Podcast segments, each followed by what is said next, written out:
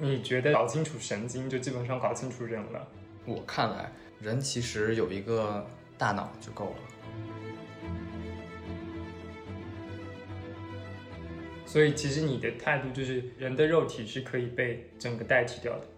比起让我去研究一些肿瘤，我其实更倾向于研究神经，因为我觉得这是一条捷径。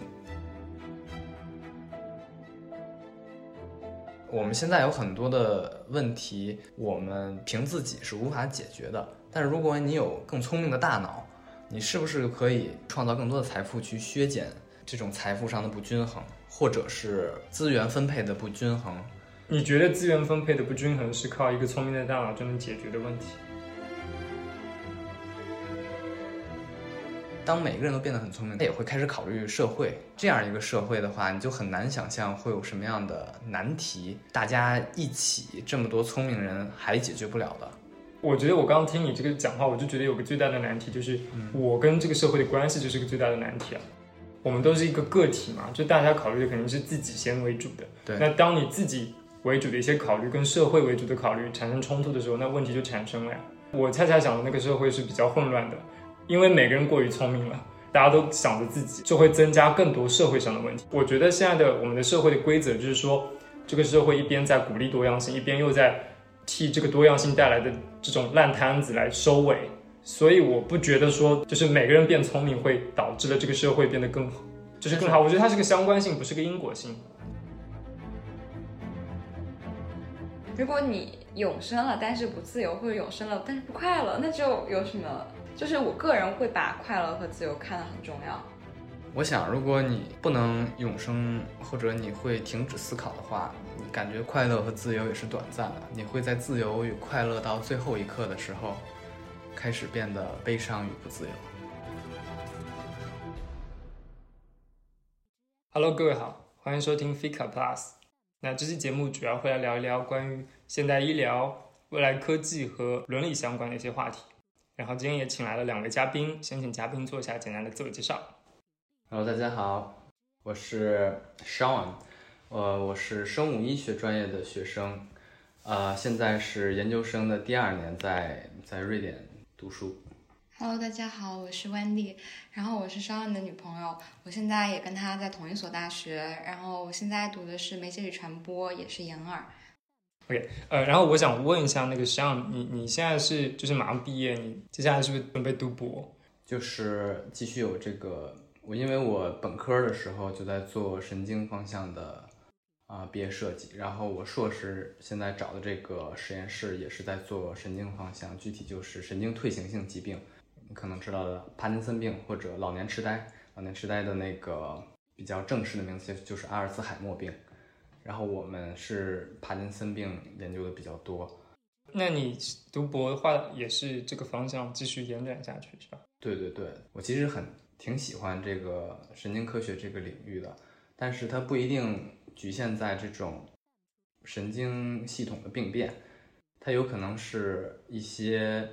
像人造视网膜或者机械义肢这种方向的研究，我觉得就很有意义，因为人就是。一个大脑嘛，但是我知道很多人可能跟我观点不太一样。我觉得，我觉得人最重要，之所以为人，就是因为人他有这个智慧的大脑。但是他为什么会有这么智慧的大脑，我们现在还没有研究清楚。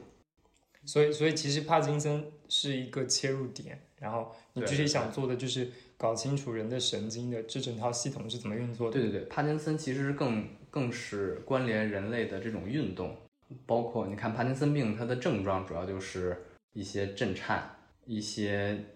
肌肌肉的僵直，然后一些不自主的呃运动，然后这些其实都是基础层面的那种神经活动。你刚刚聊到说你在研究帕金森跟阿兹海默，对吗？呃，我们实验室不研究阿兹海默，但是主要是帕金森病。但其实他们两个疾病都属于神经退行性疾病，他们的。这个大分类是一样的，所以研究方法也是类似的。嗯，你觉得他们这两个最大的共性是什么？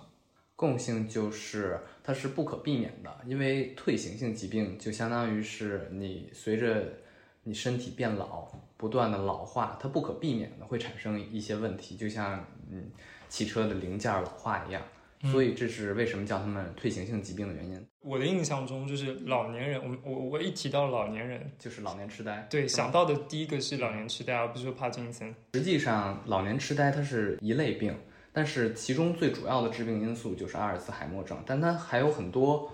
呃其他的病因导致的这种，我们说就老年痴呆是 dementia，就是这种呃失忆症啊，就这种一类疾病，它可能是由不同的病来引起的，但是目前认为主要引起的就是阿尔兹海默病。那我能不能问一下，就是你现在在做毕业设计，对不对？对对对。就是你的毕业论文现在的有没有什么具体的、更具体一点的方向？对，就是我其实一直是对这个，因为我们帕金森病研究就是运动障碍嘛，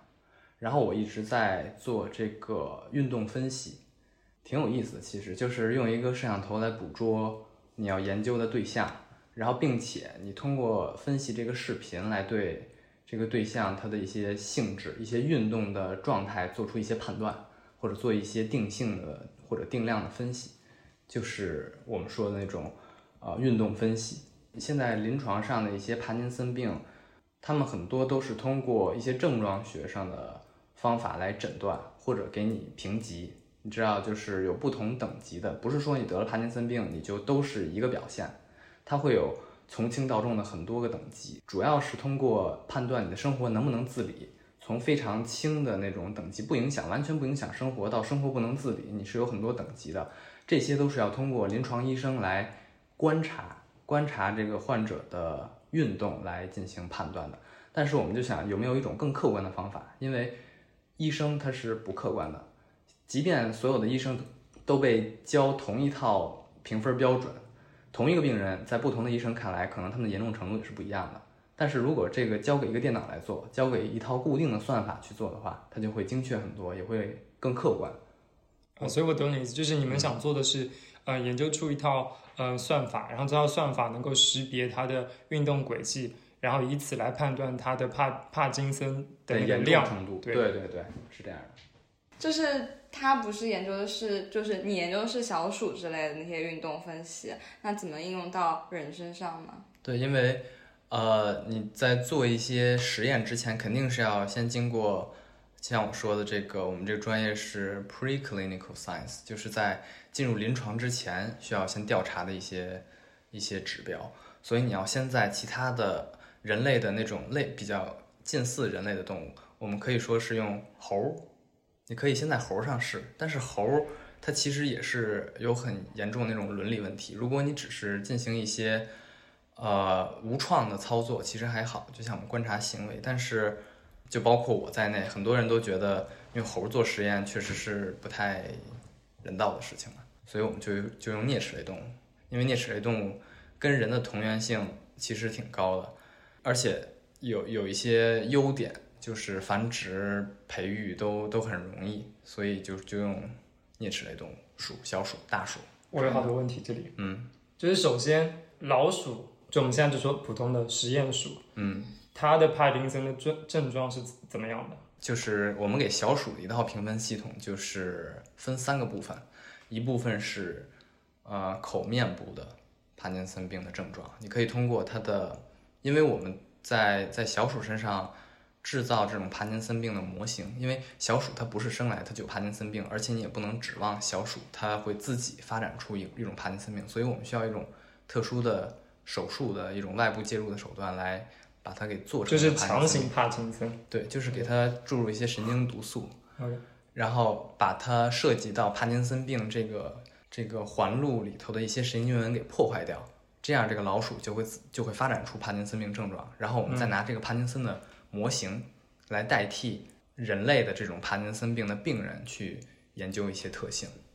嗯，那你除了帕金帕金森之外，还想做什么呢？嗯，其实我本人也没有一个，我不也我也不是很了解他们各个领域目前都在做什么。就是对神经这个广泛的领域，我有一种独特的偏好。我就觉得肯定是有什么隐藏的规律在这个里头的。我我们前天对吧？前天我们就是简单的聊起过，然后嗯其实你，我觉得你是有个比较激进的态度的，就是你觉得是搞清楚神经，就基本上搞清楚人了。我在就在我我看来，我觉得人其实有一个大脑就够了，你只需要可以思考，可以去感受。你即便不是用你自己的身体去感受，而是用一些 sensor、一些一些一些数字的一些机械那种感受器去感受这个世界或者这个自然也好，你只要能去处理这些信息，你还有你自己的意识就，你还是一个健全的人类。我是这样认为的。所以其实你的态度就是，嗯、肉人的肉体是可以被整个代替掉的，嗯，就是你觉得肉体的重要性是相对比较低的。对，是这样的，就是比起让我去研究一些肿瘤或者一些免疫类的一些一些研究，我其实更倾向于研究神经，因为我觉得这是一条捷径，就你可以去绕过如何所有的疾病，就是它可以基本上不是任何的疾病，因为你没有肉体，就不存在疾病这一说了。对可以那精神上的疾病呢？精神上的疾病，那也是因为神经方向的神经神经环路的一些问题，它可能会是器质性的。器质性就是指它真的有一些结构、神经结构或者一些神经递质突触那些物理方面的东西出现了失调紊乱，你是可以去检测、可以去治疗它的。如果有有这样的东西存在的话，我们也是可以去模拟它的。我们可以去治疗它。你只需要打一个补丁，就像给一个有 bug 的程序打一个补丁。但你这样可能就会问一个问题，就是那那样人就不是人了，是吧？我觉得这个我们可以等会儿再问。我我我觉得，那你其实畅你畅想的未来是零疾病的未来，基本上就是其实你的你的这个逻辑的基点就是说，神经基本上就是人的组成部分，重要的组成部分。对，就是你当然你可以去对任何一个专家去这么说，每一个专家都会告诉你，免疫才是人类的根本，就是免疫才是掌握每个每个领域你都可以这么说，但是我觉得最重要的，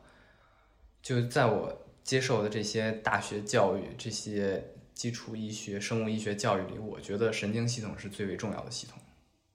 它是最值得深入去研究的系统。也是最复杂的系统。那那我还有一些问题啊，就是呃，因为你其实一直在削弱肉体的重要性嘛，那我也能理解，就是有很多书它在讲那种什么呃，你的触觉和你的什么嗅觉，任何的呃五感之类的东西，都是通过神经的形式传递到你的大脑，然后你才能感受到。是这样的，那呃，那我举个例子，就是如果你只有个大脑的话，你这个眼睛这个部分是要的还是不要的？你可以用摄像机去代替，你可以甚至可以用更好的感官、更好、更好的感光元件，或者更好的那种感受器去代替你的眼球，因为你的眼球并不是最理想的。你的眼球在黑暗的条件下，并不会比夜视仪看得更清楚，它只有那些特性，就是它让你成为一个人，但是你并不会超越这些特性，因为你成为一个人是因为这样做是对你最有效率的。比如说，你不会像鸟那样进化出四种视锥细胞，因为鸟可能需要看到更丰富的色彩才能在这个世界里生存下来。你作为一个人，你不需要，你你作为一个人，你有这几种视觉就已经足够了。但是，如果你可以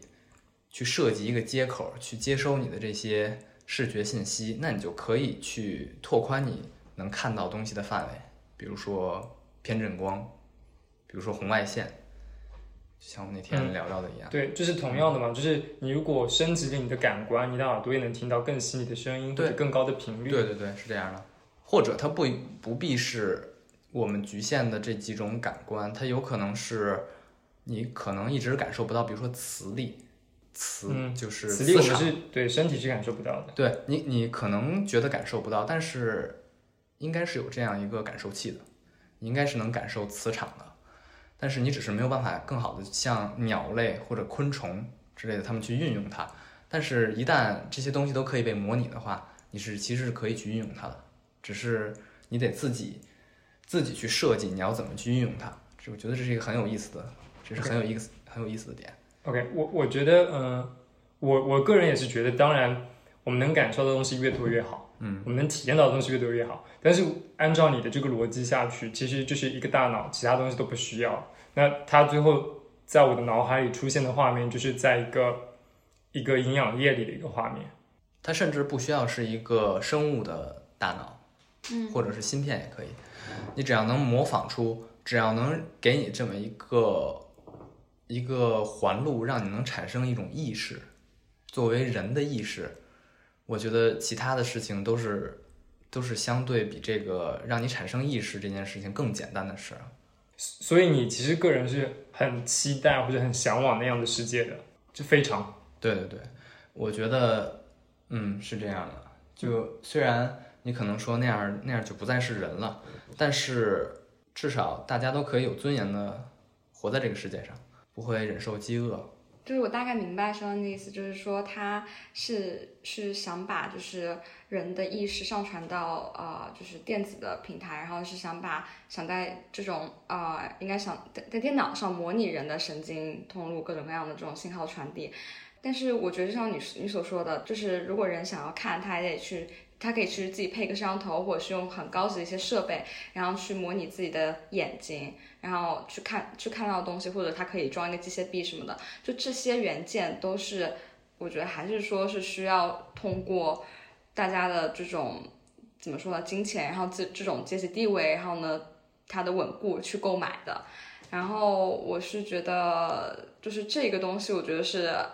就是想象一下还是挺挺挺挺可怕的一件事情。就是如果说你说可以很有尊严的话，那有些人他可能就是买不起这些配件，买不起所谓的电子的眼镜，这种高级的摄像头，买不起这些机械臂，那他就没有办法感受到这些东西啊。对，这其实你描述的就很像赛博朋克那个游戏里头的一些、一些故事故事线。你就是你身为主人公，你一开始只有很很糟糕的装备，你没有办法装备那些螳螂刀啊，或者那些攻击力很高的装备，你没有办法去对抗非常高等级或者非常有权势的那种 NPC 啊也好，嗯、敌人也好，这其实都是确实是有这个问题，但是你可以想象，我们现在有很多的问题，我们凭自己是无法解决的。但是如果你有更好的感官，你有更强大的神经神经系统，你可以，你有更更聪明的大脑，你是不是可以解决这些问题呢？你你指的是什么？解决什么问题？这其实就像你为了去解决很多其他的问题，去解决一个最根本的问题之后，再慢慢解决其他问题这么一个过程。比如说，你没有办法解决可控核聚变，你没有办法给大家提供无穷无尽的能源，但是是不是因为大自然无法允许你这么做，还是因为你不够聪明去发现它的规律？如果你真的是不够聪明，那这样的话，你变得很聪明，你就可以发现它的规律，你就可以去一环扣一环的去把这些问题一一的解决掉，就不存在这种问题。可是我觉得你并没有在做一一的解决这件事情啊，你其实一直在走的就是我听你的感觉，就是你就是是很想走捷径的那个人嘛。对，就是你想跳过身体上任何的疾病去研究神经，去达到一个就是说所谓的人的根本嘛。是的。然后你你刚刚又回头说再去解决一点一点别的东西，这是什么意思？就是就比如说你可能你有一颗非常聪明的大脑了，那这样解决不了贫富差距的问题，那我们就去创造创造财富呗。我们用我们更强大的大脑，可以去创造更多的财富，去削减这种这种财富上的不均衡，或者是资源分配的不均衡，你都可以你你觉得资源分配的不均衡是靠一个聪明的大脑就能解决的问题？如果你真的有无限的能源，你你你说的现在是你是指你一个人，还是指你代表整个人类？整个人类，如果只有一少部分人可以去坐火车，和世界上每一个人都可以去买一张火车票，这样的世界是不一样的。就像如果你需要付多少几块钱几块钱去付一度电，和你几乎不需要付几毛钱，你就可以买买下现在比如说北京一个大城市一年所需要需要的电费，这是两个不同的观念。如果你真的能把电做到这么便宜的话，很多事情我们就需要重新考虑。而如何把电变到这么便宜，它我觉得是可以通过把人变得更聪明去解决。所以把人变得更聪明，这是一个首要的问题。哦，我我其实我我我觉得我现在最大的问题是，呃，你假设了人是可以变得更聪明的，就就有这种说法嘛？就是我们的大脑有很百分之很大一部分没有没有没有没有有没有没有没有这样的说法，就是你大脑它它有这样的说法，我在很多书上都读到的对是有这样，的说法，但是你嗯，我是我是不赞成的。我觉得你的大脑它不仅是要让你变得更聪明，它解决了很多你生活中其实不会在意到的事情，你学习到的很多习惯，你很多的记忆，它其实不会，你真的想去调用它，你就能去调用它，但它其实都是实实在在的储存在你这个像还不到一个西瓜大的一个大脑里，所以你大脑真的储存了很多很多信息。不要认为你大脑还有很多其他地方没有开发，为了开发这些东西，你得舍去其他的很多的你已经建立的一些连接。你可能会，我不能说你忘你忘记其他的技能，但是你多多少少会，因为就是就这么多神经元嘛，就是这么多突触，你学学到这些东西，你就会相应的忘掉一些东西，内存有限。但是如果你真能把这些转移到一个机器或者一个芯片上，你就可以去把它变大，简简简简简单单的变大。虽然我不知道这是不是太天马行空了，但我觉得这应该是理论上来讲应该是可行的。我觉得你现在讲的跟我储存的知识是很违背的，就是我储存的知识是人的大脑有很多地方是，就恰恰是因为我们对于神经的无知，就是我说人类对于神经的无知，所以他其实在做一个假设，就是，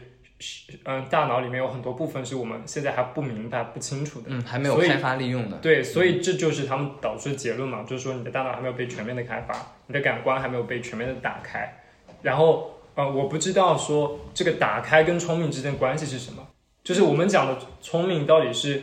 呃，我的感官越多我就越聪明了，还是呃，你看爱因斯坦的大脑跟普通人的大脑有什么区别？就是它的沟回更多，沟回就是你的神经元，它为了变得数量更多，它就不得不进行一些折叠，因为在你的这个大脑里，空间就是你颅骨里头的那一点儿，所以它会为了增大表面积，它就会进行折叠，就像你为了过滤空气那些滤芯儿，那个叫 HEPA。HEPA 滤芯儿就是那种他们会进行反复的折叠，它们能过滤非常小的颗粒一样。这个你的大脑也需要进行折叠来进行更高效的利用空间。然后，爱因斯坦的大脑比普通人大脑并不会更多出很多神经元啊，呃，多出一个脑区啊，或者多出多出很多。它的区别就在于它的神经元联系更为丰富，就是它的灰质，就是大脑分为灰质和白质。灰质主要是神经元的包体部分，白质就是你可以认为是一个神经元连到另一个神经元中间那根线，然后它的白质是比较丰富的，就说明它很快的能从一个思维转换到另一个思维。这这种更快更强的这种联系，使他变得更聪明。你可以简简单的这样认为，但实际上对于智商如何定义，或者这个人的数学能力什么的，我觉得这还有待有待进一步的讨论。但至少是他不会比你多多长出一个脑袋，或者是怎么样，他就可以变得很聪明。你你认同聪明就能解决很多问题的这套论述吗？就是聪明，它其实双的点就是聪明就是可以解决贫富差距，可以解决一些现在我们非常棘手但是没有办法解决的一些东西，所以他觉得说，呃，神经元的开发，一个更聪明的大脑的开发是全世界受益的，你基本上就是个论述，对吧？不是不是非得是一个人很聪明，比如说偶尔会有像爱因斯坦这样的人诞生，但是如果你真的了解如何让一个人变聪明，你可以让每个人都变得很聪明。当每个人都变得很聪明，他就他就会开始考虑自己自己的处境，自己是不是可以变得更好，他就有很多种不同的可能。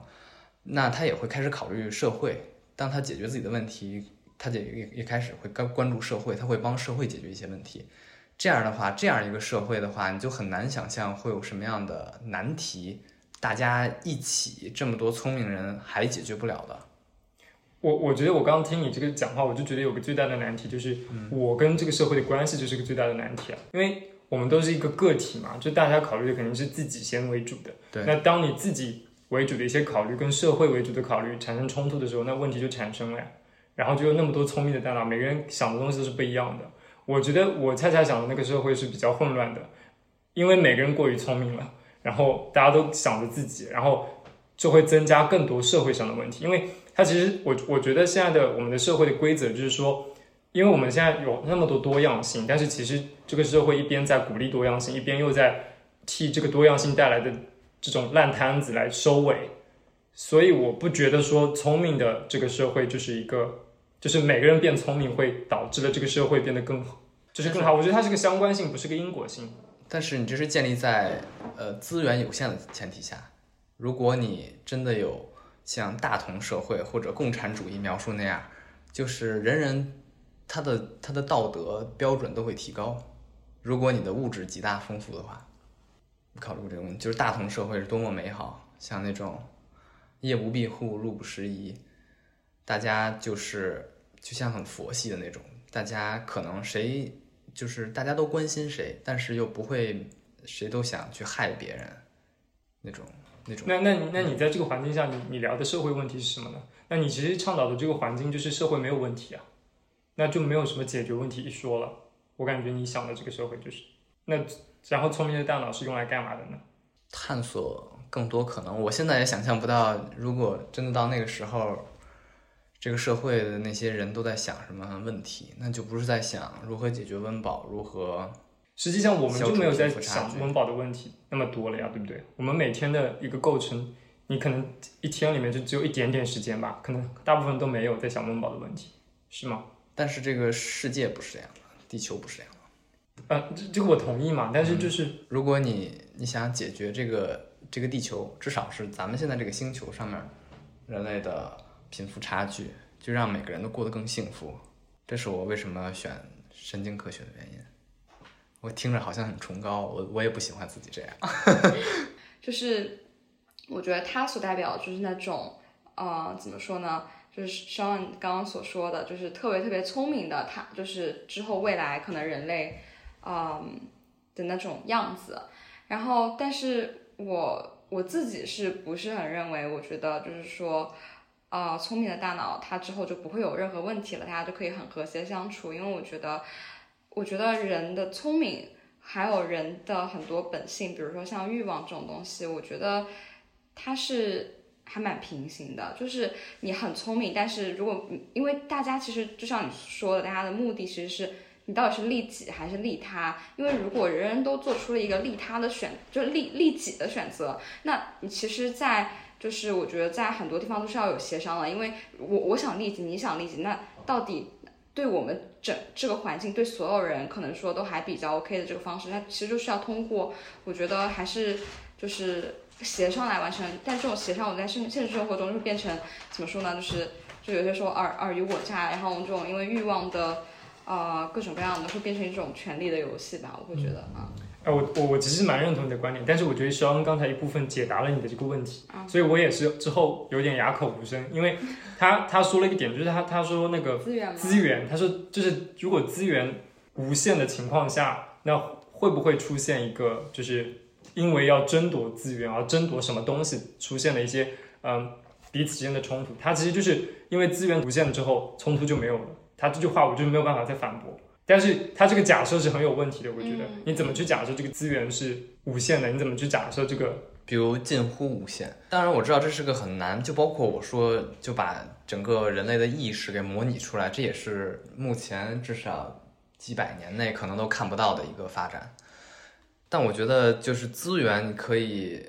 就是就以我们目前最常见的资源能源来讲，就很多与它相关的，像电，嗯，电力。你很多事情都可以通过电力来实现。如果你有更强大的电力的话，这个世界会得到极大的改善，包括你可以减少碳排放啊，你可以减缓那个温室效应啊，或者就是生产很多东西需要那种大量的电力，如果可以被降低的话，你生产一个产品的成本就会大幅度的降低。就是你可以认为这是一个一劳永逸的方法。就是你设计出一个这个东西之后，它你就可以一直去用它，然后可以非常低廉的成本去用它，但是总有一一批人要去设计这个东西。哦，我我就是想，我就是他刚刚说那个资源以后会无限，我我自己是首先我非常反对这个这这个前提，因为我觉得资源它永远都不可能是无限的。我觉得可能是从历史的角度上，我会觉得大家只是从一种资源的形式到到另外一种资源形式而已。可能以前是石油，现在是电，而且我觉得未来以后大家如果呃，电子还有包括科技越来越发达，人工智能算法，我觉得电还有包括背后的这种芯片将会成为新的一个，就是我们就是所广泛所呃需要就是攫取的一个资源。然后我觉得这个东西也是非常非常棘手的一个问题，因为我觉得的确现在好像就是据我所知，那种芯片的加工啊，就是硅啊什么的，也不是很多地方都有的。你是说那种就是化学元素它的资源稀缺问题？所以我觉得这个东西本就摆在我面前很现实的一个议题，就是资源就是就是有限的，而且大家在不同的历史时期就是从一种资源的形式转移的，就转变为另外一种资源的形式。它它这个资源的转移，恰恰就是因为资源的有限性，他们才要转移。对呀，所以我觉得就是。但是如果你有啊，我就这么说啊，当然几百年之内可能不太能实现。就是你看他们在做核电站嘛，更清洁的能源，核能。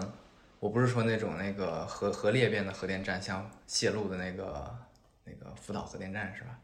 嗯，我说那种，如果你能造出几个太阳来，你能在地球上造出几个核聚变的反应反应堆，然后你就可以源源不断的去提取海洋里的那些啊撇刀川，然后把它们进行聚变，然后产生巨大的能量，几乎是几克的。那那种反应反应原材料就能产生多少多少多少，就像原子弹爆炸的时候才浪费了几克的质量，就能产生那么大的能量。如果这个能量能被用来发电的话，那将对社会是不小的进步。当然，这跟生物医学没什么关系，这个应该是物理学。但我就说，生物医学可以，没准可以创造出更多的物理家。我觉得你，我觉得生物医学甚至在做的就是，就是我听你的描述，生物医学有一种高于物理学的。没有没有没有，一种优越感，就是因为其实你生物医学，你的那个点就是在我说面试这个词可能有点过分了，就是它其实你其实面试其他很多的规则，你的基础就是它可以解决所有问题，不是可以解决所有问题，就是啊，如果你能解决的好的话，什么东西都可以解决很多的问题，但是我觉得算是一种捷径吧，因为你无论是物理学家还是生物学家，他们都是用自己的大脑进行思考。我不是说哪个学科更优秀或者更糟糕的问题，它是我不知道该怎么说，共同的利益吗？就是我变得更聪明，对大家都是有好处的。哎，我不能这么说，这个话题我刚开导。哎，我其实有个现在有个问题，就是呃，我觉得我们刚刚在聊的时候，每个人说自己观点的时候，我觉得我们在畅想不一样的未来。就是我其实中间有有几度非常矛盾，因为我在你想你描述的那个未来是什么样子的嘛？嗯嗯。我其实根据你的对话出来的世界，世界的那个样子是没有统一性的。就是你有一些话说起来，让我觉得，呃，那个世界是一个芯片的，是甚至是无物质的，就是电子端的，就是你根本不需要去有一个肉身实实地地的在某个地方。但是你有有又有一些话是，比如说有一个呃摄像头，但是有摄像头的话，就意味着有一个打引号的肉体的，在这个世界地球上走来走去的。那那是不同的世世界的未来的样子，对吗？我觉得你可以选择生活在哪个世界，你甚至可以来回。今天我来地球上看一看，就是我给自己装上一一副物理的躯体，然后可以来地球上来感受这个世界。然后明天我可能会在云端里头休息一天，或者在云端里头尝试不同的感官，这都是可以的。就是相当于你有更多的自由。你不是被局限在这一副肉肉躯里，你是有很多不同的可能，你可以选择自己去哪里。我我觉得你现在说的这个世界非常架空，就是啊，你甚至不需要工作，然后你又是一个永生的状态，那然后啊，我就不知道我今天休息一天是为了什么了。对，你可以，那就没有休息的概念，因为你不需要休息，因为你没有工作，你也没有肉身，你不会累。对，可能你不不需要不需要睡眠。嗯，当然，这是一个去畅想这样一个世界，肯定是很很空虚的。但是，嗯，我再这样问你几个问题啊，就是因为你现在畅想的未来是永生的嘛，对吧？因为如果是芯片的话是永生的，因为你一直在说你希望就是人类可以一直思考下去嘛。嗯，然后人人都不希望自己能停止思考啊。我我不知道，我我不知道这个话题，但是我想说的就是，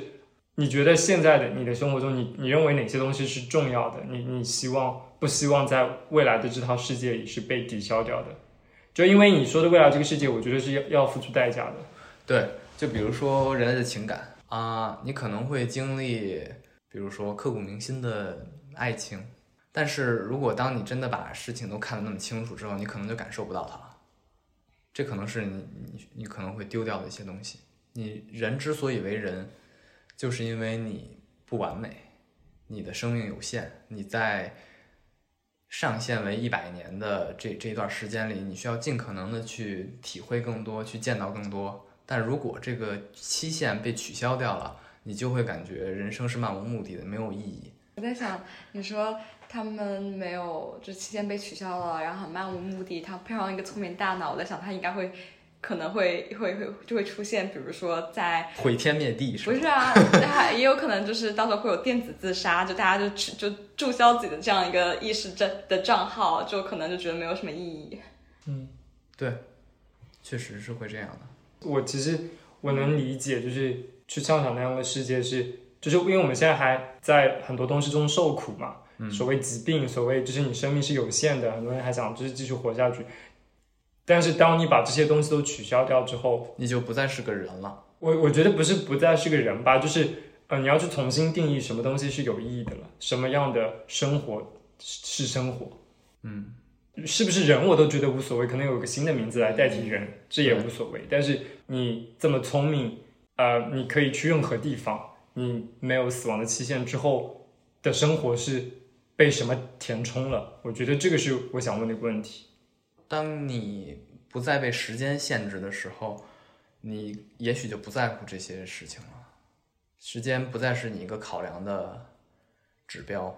比如今年和明年，或者这一分钟和下一分钟，或者今年和一百年，或者甚至一千年以后，嗯，如果没有什么区别的话，什么是重要的了吗？所以我的问题是，你觉得什么可能是重要的，或者这样说，你有答案吗？我觉得他应该没有答案，我觉得他只是说想想首先。他就想把这个问题留给以后。他觉得，首先我们需要解决，让我们自己变得更聪明，然后让我们有这样子的，就是技术可以去，就是突破这个期限去永生。然后之后这些问题都会迎刃而解。我觉得他的思路是这样子的，所以他不需要说你像抛给他这样一个问题，对我其实这是一自己也回答不个出来的。这是一个非常不负责任的解决方法。这就是一个技术决决决定论的一个很典型的例子，就是他认为一切都可以，呃，给技术去决定，然后技术技术这个东西，他他认为是个根本性的问题，解决了这个问题之后，其他问题都可以迎刃而解，就是他把其他的问题依附在这个技术上。对我觉得这就是很明显的一种技术决定论，我觉得这是这是目前这个世界很多科技从业者，包括这种比如说高精尖的这种行业从业从业科研人员，他们都有的这样一个思维。嗯嗯，我觉得也是这样的，就是他们他们其实有一套论述，就是嗯、技术带来的问题让技术去解决。可以这么说，但是，呃，你技术面临的问题也许永远不会被解决，它只是人们与它共存了。嗯，比如说鼠标手，嗯、或者颈椎病，从人直立行走的那一刻起，就注定了人是要得高血压、颈椎病什么这种这种病。但是你变得不一样了，你变成人了，就像我们现在要从。我说的好像明天就要实现似的，就变从人变成了超人，或者是一种意识，就是一种虚无的存在。这也是一种，也是一种变化，它也会带来相应的问题。其中有一部分你是可以解决的，你可以通过你变得更聪明来解决，但肯定是有很很大一部分问题你是没有办法解决的。但你就需要与它共存，然后再想办法去解决它。可能这就是变成变成那样一个那样一种人类之后需要思考的问题，因为你需要面临那个社会需要解决的问题，可能比我们能想象到的最困难的问题还要困难。嗯，哎，我现在还有个问题，就是我其实挺站在湾地这个立场的，就是当你去，当你的想法跟我们的想法有非常大的差异的时候，你去怎么重新去看你的那个想法？你你你还是非常坚定的站在你那个立场上的，还是说你有一些觉得那样的世界我觉得是不是我想要的了的那种疑虑？会有，但是因为我我目前可以做，我我做不到这一点，我就是朝那个方向努力，我也不会做出非常令人感到震惊或者对对人类发展非常危险的努力，我只也只是做我自己，呃，希望我能看到的未来的那些努力，所以我不需要想那么多。我觉得你们说的肯定是有道理的，它就是它现实的层面是有很多很多阻力的。对对对，但是就先朝那个方向努力，先先先解决一些技术上的问题再说。就像你不知道它有什么用，你要先把它给搞出来。呃，我我现在还有几个问题，就是呃，我不知道你怎么想的，我我想象的未来是不确定性的，是呃多线发展的，它往任何一个发方向发展，我觉得都是 make sense 的这样子。然后我觉得你刚刚讲的那个方向，另外还有个方向也是走科技方向的，是不是走你那个神经方向？我不知道。那肯定未来大家对神经的了解肯定是越来越多的，但是还有个方向是，它不不去重构我们这个人，但是它在不断的修复我们的器官和我们的任何的肉体上的东西，所以让我们的身体得以一个更长的使用期限。呃，以这样的方式得到的你执念里下的永生，你觉得跟你的那个比有什么优劣吗？当然是有优劣的。你更希希望是哪个？就是你更希望是你那个是芯片型的得，那个未来我觉得你说的这种未来的实现难度可能会更难一些吧。因为你其实一直在想要走捷径嘛，就是你觉得疾病这个事情是非常难的嘛，这也是为什么。就是你是肉身，你就逃避不了一些呃突发状况。比如说车祸，车祸嗯，比如说，别说是你，就是比如说某个人被车碾成了碎片，那现代医学是不是能把它变成原来发生车祸之前的那个人？那那个人还是不是那个人？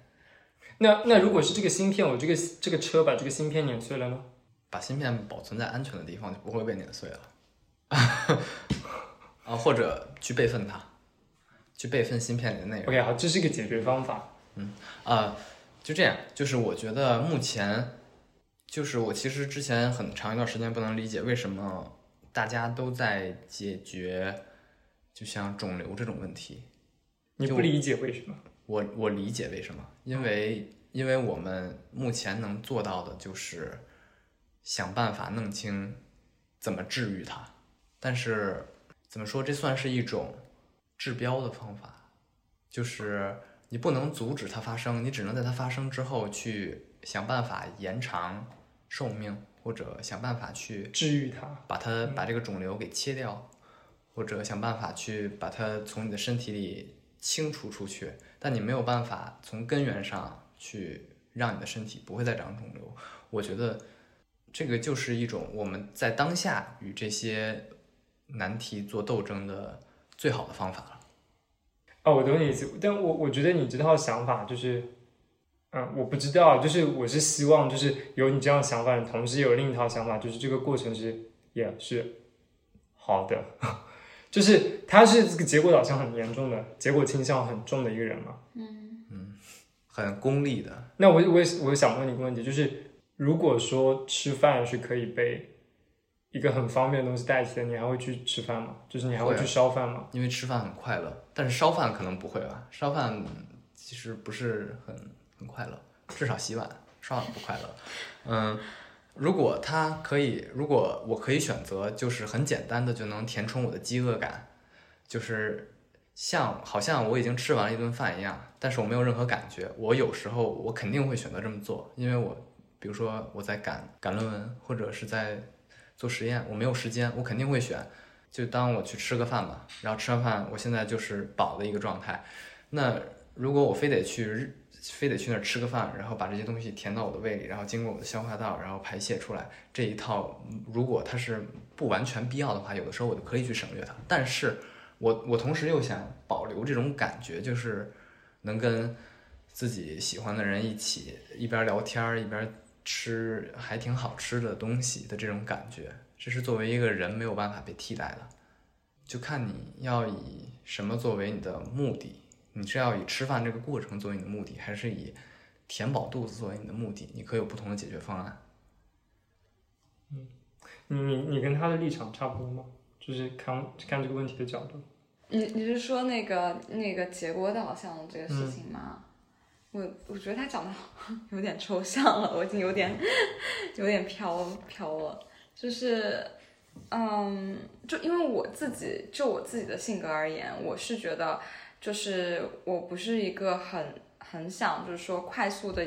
比如说就是我为了填满我的饥饿感，然后我就可以。比如说，就是以后就是直接就吃饭，然后不用去做饭，不用刷碗，或者就是说我直接就是写一个什么呃什么程序，或者是有一个什么东西可以直接就是瞬间填满我的饥饿感。因为我觉得很多过程给人带来这种感受、这种情绪，我自己觉得才是就是作为一个人很重要的东西吧，就是作为他的根本，作为我所定义人的就是不可或缺的一个东西。就是他在很多过程中收获到这种情绪，这种还有就是说跟他人这种社会关系，因为如果你直接就是填满自己一件可以饱腹，那你这样子就没有办法，就是说跟他人去社交，跟他人去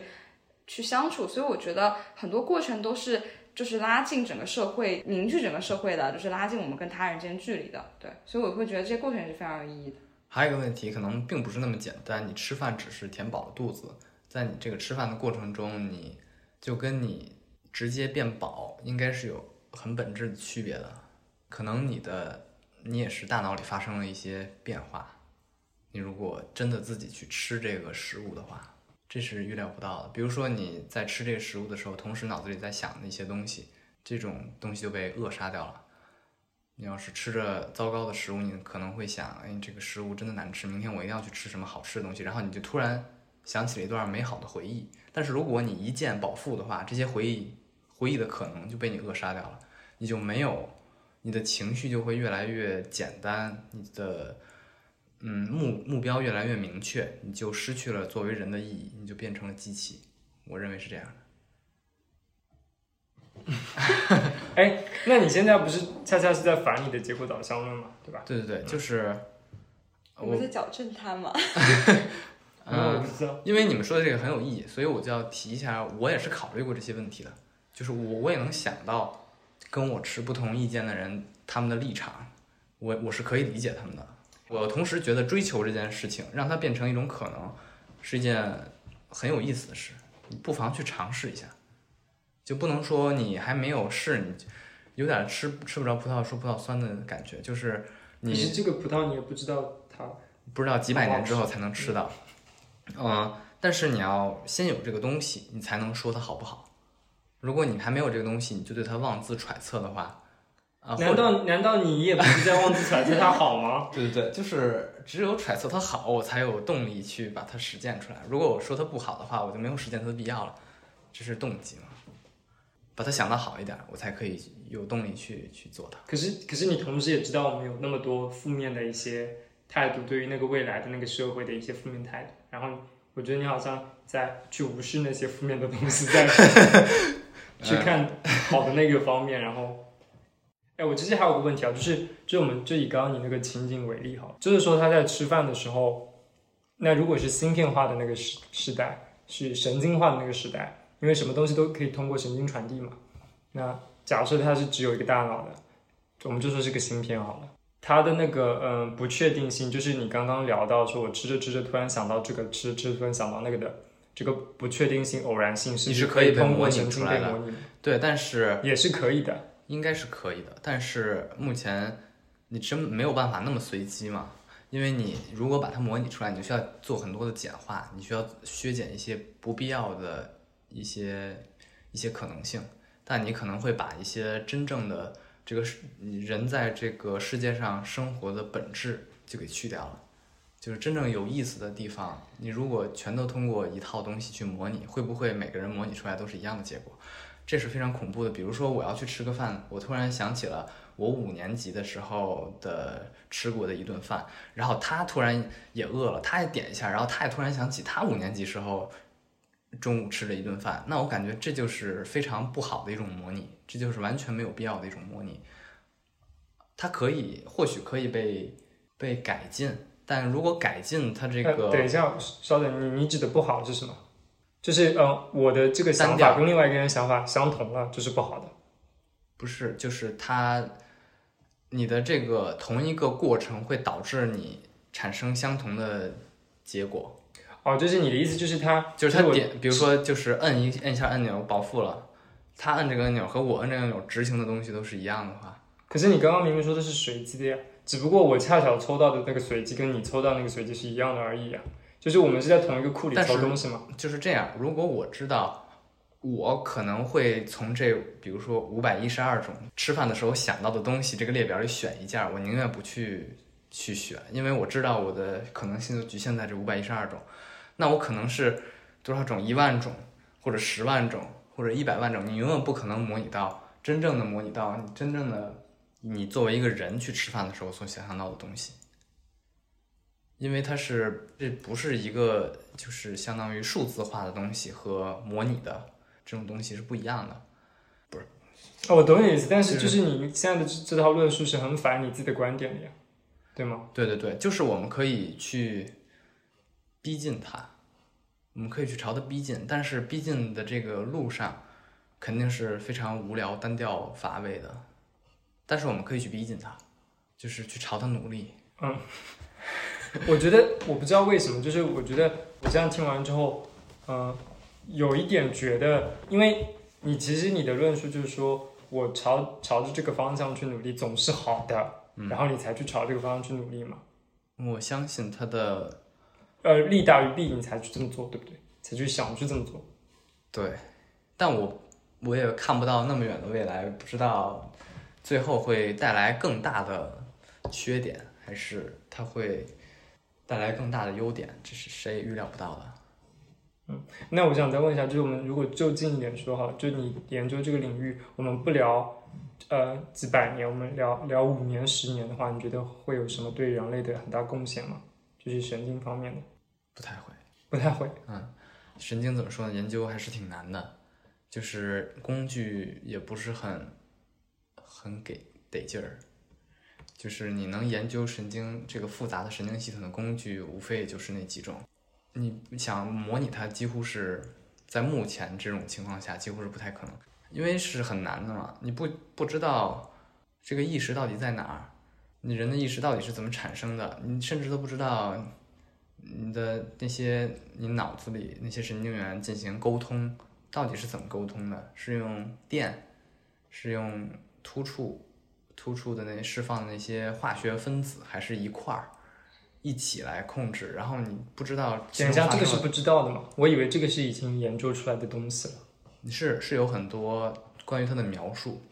但你确切的这种机制，你其实可以是用不同的指标去反映神经活动，但你确切不不明白为什么神经它会这样活动。你当然知道神经达到一定的阈值，它就会放电，它可以受到之前的那个神经元的影响去放电，但你你不知道该怎么去模拟它，因为太多的不可控因素了。比如说两个神经元之间的那些突触，可能在突触后上面那些包膜上的受体，它的数量就不一样。比如说有五个受体或者有六个受体，这变变量实在太多了，这根本就不太可能通过简单的方法模拟出来。哎，你其实刚刚讲的时候，我还想到一个问题，就是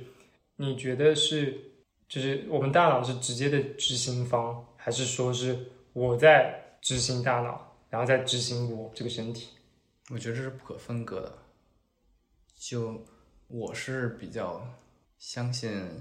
你可以控制你自己的行为的。嗯，我不愿意相信，就是我之所以现在能坐在这儿跟你聊天，这个是一些必然或者怎么着，是我的神经元活动导致的。我还是更愿意相信我有一定的主观能动性。但是，嗯，你有很多的那种神经活动，你是自己感受不到的。都是潜移默化的在控制你的，比如你的运动协调啊，那也是你的神经活动。那其实这个就是，嗯，所以你的论点就是说我同时具有主观能动性和非主观能动性，对吧？嗯，你怎么看这个问题？嗯，你有观点我觉得吗？，我觉得我们对主观能动，你是怎么定义主观能动啊？就是他觉得我想怎么做就就怎么做，就这就是主观。我觉得你可以一定程度上去控制你的人生轨迹啊嗯，之类的，而不是你在一定的时间就一定会发生什么事情。然后你是觉得我和就是作为一个有意识的个体，还有神经元的活动，他们是密不可分的。那神经元活动反映的是就是你的意识吗？我觉得意识肯定是由神经元活动来共同产生的，但是具体是怎么产让你产生有这种有意识的感觉，这是非常难以研究或者难以描述的。意识有可能是除了神经元之外，还有什么其他东西在有可能啊？比如呢？比如你的肌细胞，比如甚至你的皮肤，没准会参与到你意识的形成，不好说，谁都谁都说不清到底是因为什么。呃，你指的皮肤会参与到你意识的形成是什么？是什么意思？就是我皮肤被什么碰了一下，然后就是影响了我的行为。对你说不好，到底它是你的意识形成是因为就是你的大脑，还是因为你大脑其他地方也参与进去？嗯就比如说你的你的肠，就是你的肠道，你吃了好吃的东西或者吃了不好吃的东西，你的心情肯定是不一样的。就是你可能没有意识到，但是你吃了不同的东西的话，因为这这两套神经系统是是联联系起来的，你说两套是脑子的那一套跟对，哦对和胃肠道的这一套，肠脑，就是有有一些学者认为肠道也是可以思考的，就肠道他们也部分的决定了你的你的意识，你的思维，只是你没有感受到它。我我之前就看过有一个呃说法，就是认为抑郁症患者就是抑郁症某部分也是由于什么这种肠道内的某种细菌还是寄生虫的一种感染，好像有这样子的。呃，就是就是有有学者提出了这样很大胆的一个假设，然后而且之前我也看看到过这种类似的论述，就是好像以前，呃，我也不知道是哪个地方，就是古代的时候也是认为就是肠道这边就是另外一个大脑，所以当时我觉得一直到现在人对就是意识这种产生机制也是非常非常不清楚的。虽然我自己也是挺感兴趣的，而且我之前就有关注过有一个微微信公众号，我觉得觉得还挺挺挺有意思，叫神经现实。它其实就是把神经领域跟哲学，然后跟各种各样的，就包括那种计算机，都是做了一个这种很紧密的联系。我觉得神经它没有办法做一个很独立的学科，它其实跟很多很多地方学科都有交叉，都有重叠这样子。对就是嗯，其实就是我们现在对于意识这个、这两个字的定义以及包括它的理解还太浅显了，这也跟神经相关嘛，对吧？所以这也是你想要研究神经的原因之一吧？可能因为它很有意思，不，但是你研究的目的是为了永生。不只是因为有意思所以去研究，但顺便觉得，哎呀，永生其实也挺有意思的。我觉得，嗯就是呃，我我我我之前还在跟他讨论嘛，就是因为其实他很早的跟我说他想让人类永生，但是我一直都觉得是就是很无稽之之谈的事情。首先，我不认为他可以做到；其次，我觉得我肯定做不到。呃，是，但是他就是把这种就是这种不可能完成的任务，就作为自己的信条，对，而且还经常跟别人这么说，然后我就觉得很 很夸张，没有，就是聊天嘛，就是很像是一个就是怎么说呢，就像是在造一个神一样，我就觉得很很不很很不可能。但是因为我前段时间跟他在就是 LinkedIn 上面也看到有一个，好像就是我们学校的有一个。呃，女生她是学计算机的，然后她是获得了微呃微软的 Tech Tech Girl，就是这样一个称号，对。应该算在算算是有点像是年年度计算机领域之星，有点像这样子的感觉。对。然后我就发现他的、嗯。呃他的那个感兴趣的方向跟我就是异常的接近，他也想去研究用计算机去模拟人类的意识，我就我就感觉我应该不是就是非常孤单的，就只有我一个怪胎会这么想。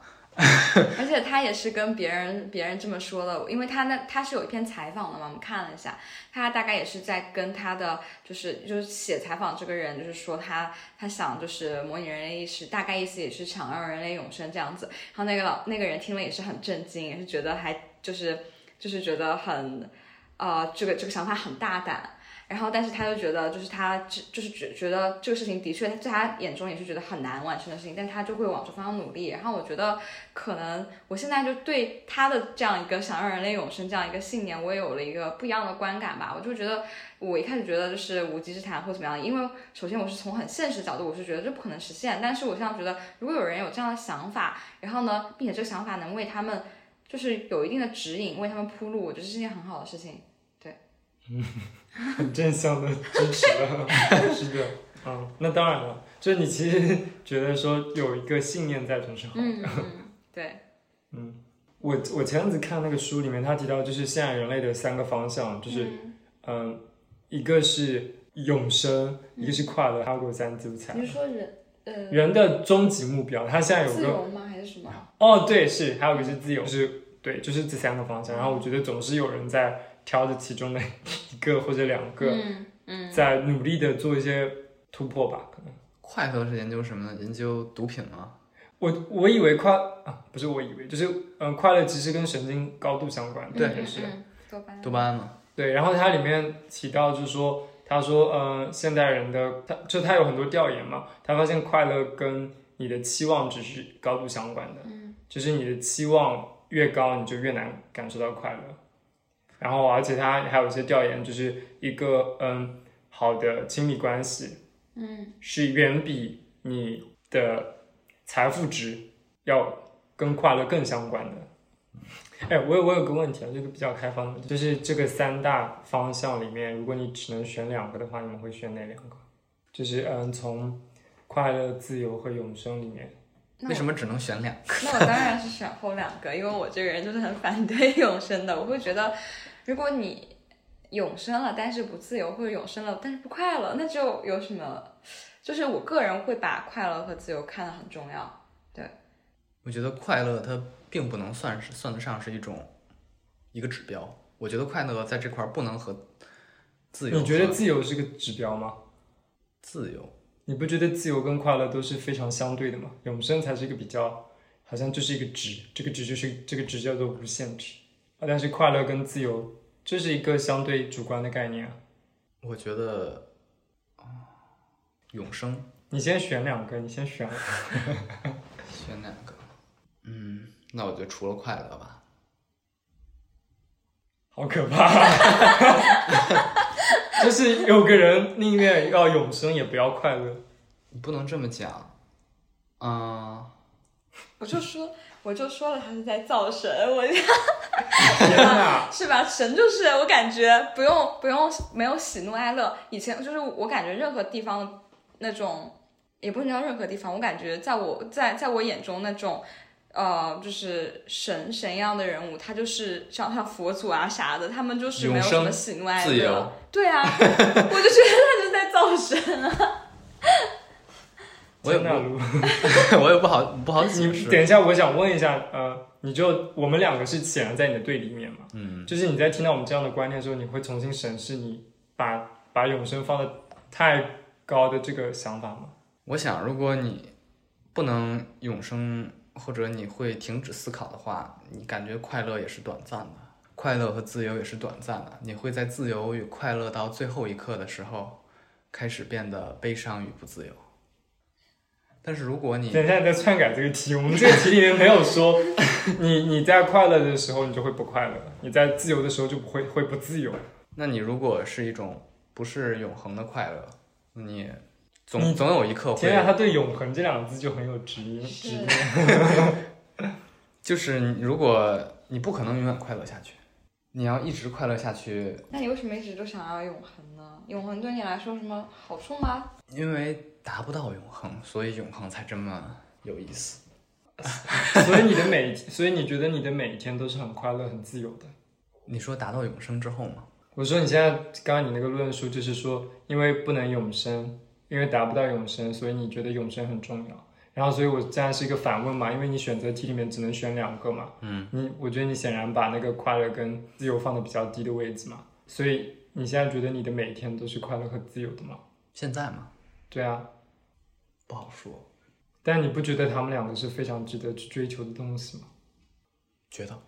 你觉得？嗯，啊但我觉得这是一个选择题，所以他肯定会会进行一个排序取舍，不是说他们不重要，而是可能面对着永生的时候，快乐就没有那么对他来说就没有那么重要。嗯我同意你的观点，但我能不能再问你一个？就是我们现在就是放在三个选择里面嘛？那如果你能替换掉某一个选项，换成别的东西，你觉得也是同样重要的，或者是非常重要的，你会怎么去替换？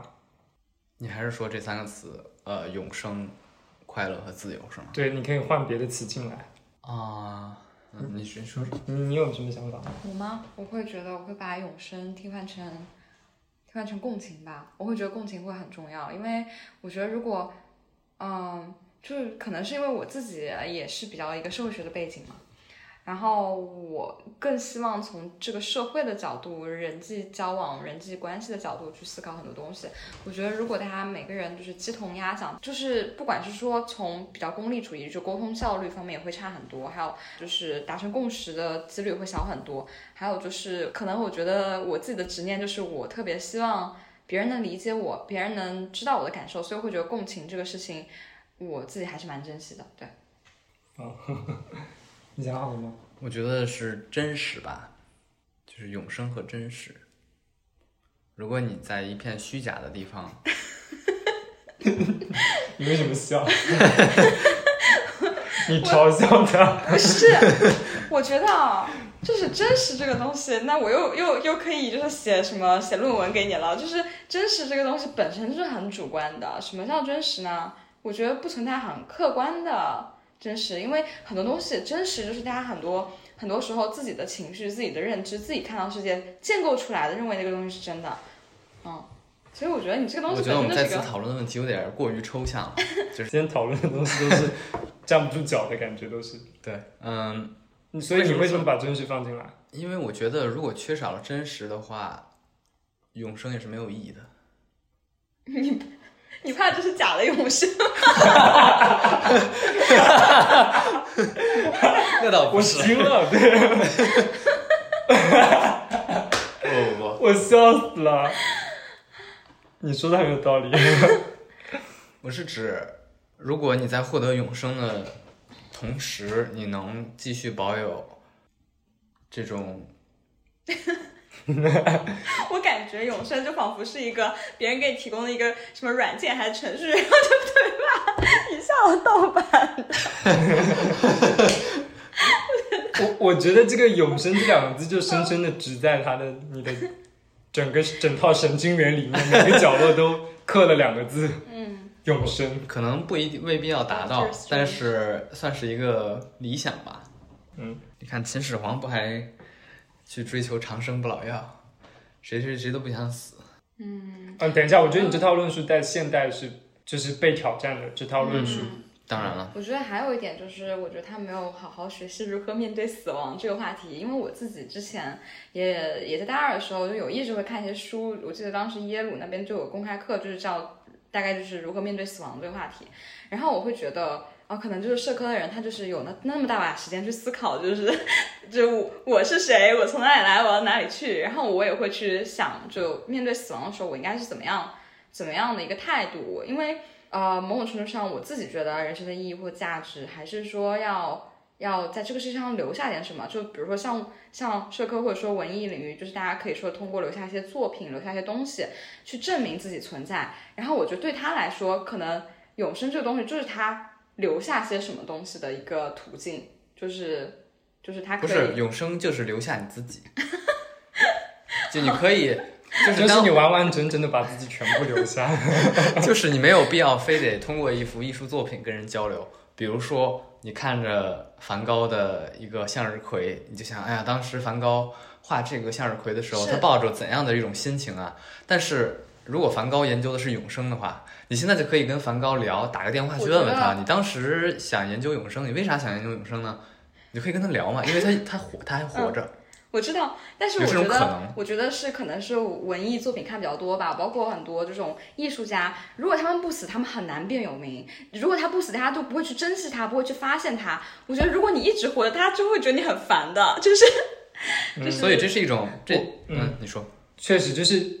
确实就是他这套论述太架空了，就是你在架空的前提下又再去拿现在的一些点来去讨论，就是讨论不住了。当永生之后，很多东西就没有意义了。就是包括那个梵高的画，你可能甚至都不会对梵高的画产生兴趣。包括他刚刚也提到说，他甚至不可能会有名。就是这些东西都是对，太不切实际了。有一些东西确实是因为它的宝贵，就是它的短稀暂，为贵嘛。嗯对，它才会变得美丽。但这种美丽，你不觉得很凄凉吗？啊，我他在绕圈，我觉有些得东西，有些东西因为短暂而美丽，但是你不因不觉得它它很短暂，所以凄凉吗？我现在终于能明白，因为我知道他语文不好，他为什么语文不好，就是他没有没有对艺术作品还有对那种就是文学作品的一个鉴赏力，因为他不认可这种凄美的结局。我觉得大家很多时候会觉得有点遗憾、有点瑕疵、不完美，这这才是美的。但他就觉得我要让它一直完美下去，就这种完美主义的标准让我觉得，就是他在欣赏很多文学作品的一个壁垒吧。我觉得。就是大家如果就是喜欢看这种文艺作品，多少都是抱着一种就是怎么说呢不完美的心态去看的，因为你必须得接受这种昙花一，就是反正至少我至少在我眼中，我会觉得昙花一现，那就是因为它的短暂，所以它才是美的。这个短暂其实是它美的一个很重要的一个点，就在于它就是很很稀有、很罕见，然后当它要凋零或怎么样的时候，你会为它感到惋惜。嗯，所以我会觉得快乐。和悲伤其实都是应该要有的。如果你一直快乐，其实我觉得也挺空虚的。我觉得有些时候悲伤一下子，或者是说惋惜一下子，这样子其实会为你之后比较正向的情绪，我觉得是在做一个很好的一个铺陈吧。嗯，我我很同意你这种说法，我也是这么觉得的。那就那我修改一下我刚才那个什么吧，修改。那就把嗯真实改成多样吧，就是永生且多样。我我刚刚甚至觉得你要把永生放到第二个或者删掉，没有想到第一个词还是永生，很有意思的，我觉得。问题实在太多了，所以永生是这么的美好。美好吗？所以讨论我觉得我们的基点都不太一样。就是我我现在聊听到永生这两个词，我跳出来的第一个词绝对不是美好。你们可能就是有点把那种永生污名化的感觉。我觉得就是就是那种缸中之脑的感觉。我觉得你们可能一考虑到永生，就是那种将死不死的老头儿啊，快要长那种灵丹妙药，然后去续命的那种感觉，就是哎，我还想再活五百年什么那，种感的我觉得是这样子的。我我觉得我对永生的想法并没有那么古板。你说那种就是更确切的。更确切的，在我这边的映射叫长生不老。你跟我说长生不老，哦，对对我想到对对对那种对。你跟我说永生，我想到是更有科技含量的，就是那种科幻的感觉。那你不觉得长生不老更像那种给你替换组织、给你替换器官，就像他说的那种第二种永生的概念那种感觉吗？那才叫长生不老，我以为长生不老不老是炼丹那种。一个意啊，思。对我我想区分一下，你刚刚说的意思，其实是长生不老是会死的，永生是不会死的，就基本上是这两个概念，对吧？长生不老是我、对我会不会老死，但是我出现意外我是会死的，但是永生是这个世界上就没有意外，我我我是一直延续下去的，对吧？对，就感觉有一种更虚无的那种感觉，就是没有实体的那种感觉。永生这个词的概念，好，那我知道了。我一想到永生，我想到空虚。我 我已经从他的定义里获得了这个。哦，我觉得很有意思，就是你你你的永生就是美好的，你的永生就是虚无的，我的永生就是，我就觉得是非常不切实际的，就就是我一听到永生，我就觉得像是在搞传销，就它太不真实了这件事情。我还是想回到那个刚才那个三个选项，你最后一直不肯把永生 拿掉的那件事情上，我觉得很有意思。我我甚至很很好奇，我就特别想知道这个数据，就是全世界的人在做这个选项的时候，最高的那个单项是什么，最低的那个单项是什么？我觉得会是一个蛮有意思的事情。嗯，但是我的预测是，永生是排在比较低的位置，就在这三个里面，就跟你刚刚相反的肯定。嗯你可以做这么一个调查问卷儿之类的。但这种一定要基数够大才有意思，不然的话，三百个人里面选就很很无聊。就它要放在一个全球的语境下，我觉得会很有意思。嗯，但我觉得吧，就是这个东西，你首先就就我还是跟我的背景相关吧。就是我们在做任何问卷调查之前都是比较严谨，就是说你每一个词语你都得规定它的意思。比如说不同世界的人民、不同阶层的人民，他对自由的定义就不一样，他对快乐定义可能也会稍微有点不一样。对永生的想想法，你看有些人会认为就是长生不老，有些人就是就是不会想到像他那样子。所以我觉得这个对，就是得你先你先必须得窄化这个词的意思。嗯，所以你看，还是需要一种统一的度量方法。但是统一的同时，你又丧失了这种多样性，作弊。所以这是一种矛盾的，就是就是很矛盾，就是人类就是因为这种矛盾，所以才美丽，就是这种短暂悲惨，才变得美丽。你，我觉得你现在的论述就很矛盾，你一边在歌颂永生，一边又又在说短暂很美丽。对，是很美丽，你不能否认它很美丽，你可以去经历这一切，但是如果你不能经历这一切的话，你就没有办法再经历悲惨了。但是我有个刚刚就是你你之前有有一段话说，就是讲到说，像缺少直面死亡的那一份 东西嘛。嗯，你是怎么看这个问题的？我也不是特别，就是你你是怕死的人吗？还是怎么样？我不怕死啊，你不不怕死，但是你希望永生，永生其实只是一个锦上添花嘛。锦上添花。对，就是给人提供一种选择。你你那个永生明明就是锦，并不是花。如假设未来是永生的，永生是这个可选项，不是必然项。我觉得肯定是要给人自己选择的权利的，就是你你愿意就是活的话，你就可以去永生；如果你愿意自然的死亡，你就就或者你永生到一永生到几千年之后，你突然觉得挺没劲的，然后你想了结自己的生命，然后你也随时可以去办到，这就没什么问题。太加工了，真的太加工，这什么好都要占着。可能这就是我的性格吧，就是希望啥都挺好，哎，我有个问题，你觉得你自己是一个贪婪的人吗挺贪婪的吧？我觉得。？OK，那我们采访一下你的女朋友，你觉得她是个贪婪的人吗？啊，你觉得她是？你觉得她是个贪婪的人吗？我对贪婪这个词，其实我我我的想法没有特别深，我也在思考这。你说想要很多吗？你就说你的理解吧，我也不想去定义这个词，因为我们的理解应该也有点不太一样。可是我觉得他想要很多，但他其实也没有去做。就是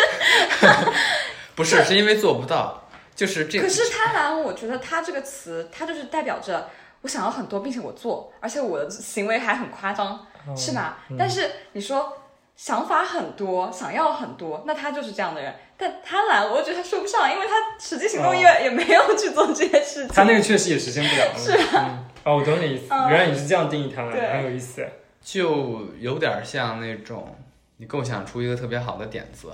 然后你想去实现它，但是因为阻力实在太大，你只能先实现一部分，移愚公移山。你不觉得就是挺有意思、挺值得一做的那种，是吗？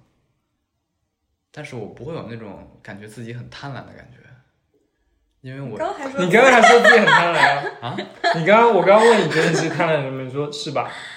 你是不是因为在他定义完贪婪之后，你又觉得用了他的定义，然后你说不是就刚才在刚才那个语境下，我就觉得你那么说，我好像确实挺贪婪的。但是仔细这么一想，我觉得我其实并不贪婪。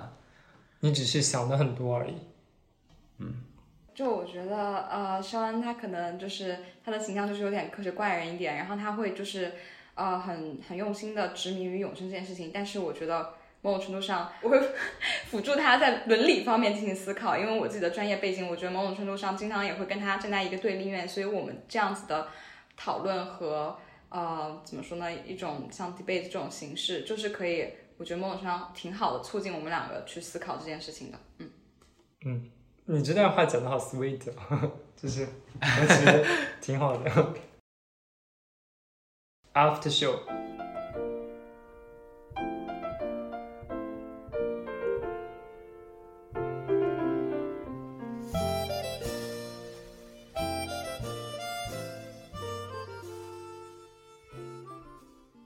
我现在有两个问题啊，OK，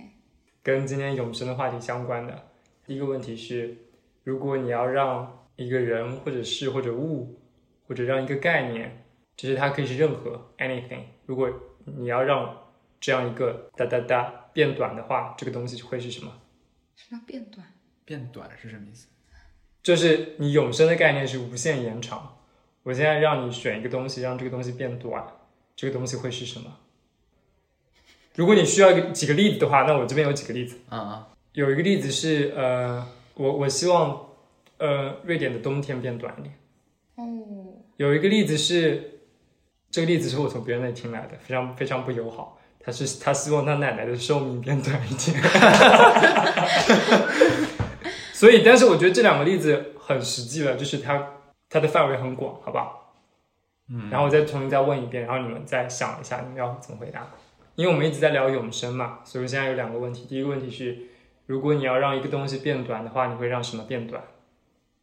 你们考虑一下，谁先回答，或者有没有想好，或者你们想再要一点时间再思考都没有关系。我我其实个人觉得我是很喜欢这个问题的，因为就大家一直在希望让什么变长，让什么变高、变大、变强，但是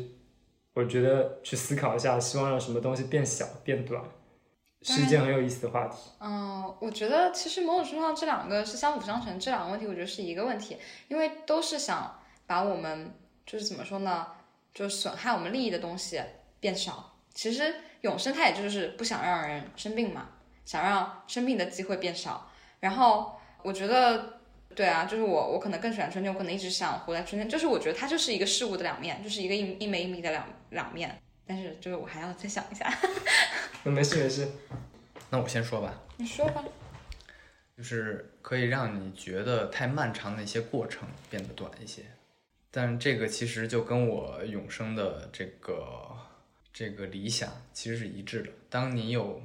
无限的时间的时候，你相应的你不喜欢花太长时间在的某一件事情，它也会相应的变短。如果你有更多的时间的话，你说有什么漫长的过程？你可以再细化一下你漫长的过程。就是呃，我觉得你你讲的意思就是说，我们因为时间很有限，然后你嗯有些时候做一些非常繁琐无聊的事情，你就会觉得它这个事情非常的漫长。对，但是你觉得永生之后，因为没有时间的概念了，你就也不会觉得它有漫长这个概念，对，对吧？对，是这样的。相对论。就是我也在想一个比较有意思的答案，就是可以，就是也探索一下我自己自己的一些奇怪的想法。但是目前我能 我能想到的，可能是因为最近就找工作焦虑吧，我就希望实习期短一点，就这么简单。我很喜欢这个答案，我很喜欢这个答案。那还有下一个问题啊，下一个问题就是，如果你现在得知你只剩下一年的生命，就是在这个当下，然后你会去做什么？那我就随便说一下吧，因为我现在叫我想一年，我也可能很难是说哦，这一年我每个月干嘛，我每一天干嘛，我可能都很难想到，但我只能想到大致的去向，就是自己的一些行为呃方向。我觉得只剩下一年的话，我肯定会就及时行乐吧。我觉得，我觉得一年的时间，就我一定要去做一个跟之前前二十五年都很不一样的我。因为只剩下一年了，就如果这个一年就是是没有被宣判之后就要死亡或之后就要消失的话，我会觉得那我可能就按部就班。但如果就只只有一年，我会希望我就想就就是想说去活出很完全不一样的自己吧。就现在现在我是怎么样的，我就要往它相反的方向走。对我就要去尝尝试我没有尝试过的事物。嗯就是那个反叛的自己要出来。嗯，对，我会觉得也不能说反叛，我也不知道，就是反正就反我，反现在的我就可以了，我觉得就可以了。嗯我觉得就基于为什么我只有一年的寿命的这个，就是你怎么了？这是个，我觉得很少有人会去反问这个提问的人说为什么我只有一年的寿命？不是不是，我不这是是反问，个设定。我就因为是基于你忘了他要永生的吗？就是基于我为什么只会有一年的寿命，我会用这个原因。哦，等一下，我可以预预判一下你的回答吗？啊，我觉得你可能会用这一年的时间来去研究为什么我只剩下一年的寿命。差不多是这个意思，就是我要就是搞明白为什么自己只剩下一年的寿命，然后比如说，如果是因为我的生活习惯不好，比如说我抽烟喝酒，然后熬夜，然后导致什么肝不行，然后得了肝癌或者胰腺胰腺癌之类的，啊、或者是得了什么不治之症，又或者是一年之后的今天我会被车撞或者突然地震之类的，那那些我就没有办法考虑到，我只能考虑到我已经现在知道我一年之后要因为什么原因就是离开这个美丽的世界。然后我就会去建议大家不要学我这样做呀，给大家提供一些宝贵的信息。为什么不能这样做？就是我这样做，我怎么做？比如说我晚上几点睡，我呃睡觉之前还吃什么东西，然后熬夜熬到几点，或者暴饮暴食，呃吃吃的太多之类的，然后哦就做就是做一些分析吧，就希望大家。能知道我这样做之后会做到今天，我只有一年可以活，让大家不要像我这样做。对，天哪，他，我觉得他他他，因为他永生的观念已经升值在他的心中了，所以他在看到这个问题的时候，他先想的是我为什么只剩下一年了？然后他在，因为他把这个剩下一年当做一件非常坏的事情去考虑的时候，他就会觉得说，因为有一部分他是有社会责任感的，他就希望说。天呐，我只剩下一年了，别人可不要像我一样啊，要活下去啊！他是有这种观念在的，我觉得。我感觉他就是想说，他作为一个失败的案例，他想给大家看，就是怎么说呢？就是可能有有人还会接过你这个永生大棒。对，这当然也是其中的一部分原因嘛。就是顺便跟大家说一下，那个嗯，永生大计了解一下之类的。我很喜欢这个。因为你刚刚提到说谁要谁去接这个永生的大棒嘛，嗯，我觉得它其实是个很有意思的话题，就是因为永生这件事情，你你很知道我们这一代是不可能完成的，也不可能会在遇见的几代里面完成它，所以它必然是个接棒的过程啊，我觉得蛮有意思的。OK，呃，那我们就结束。嗯嗯。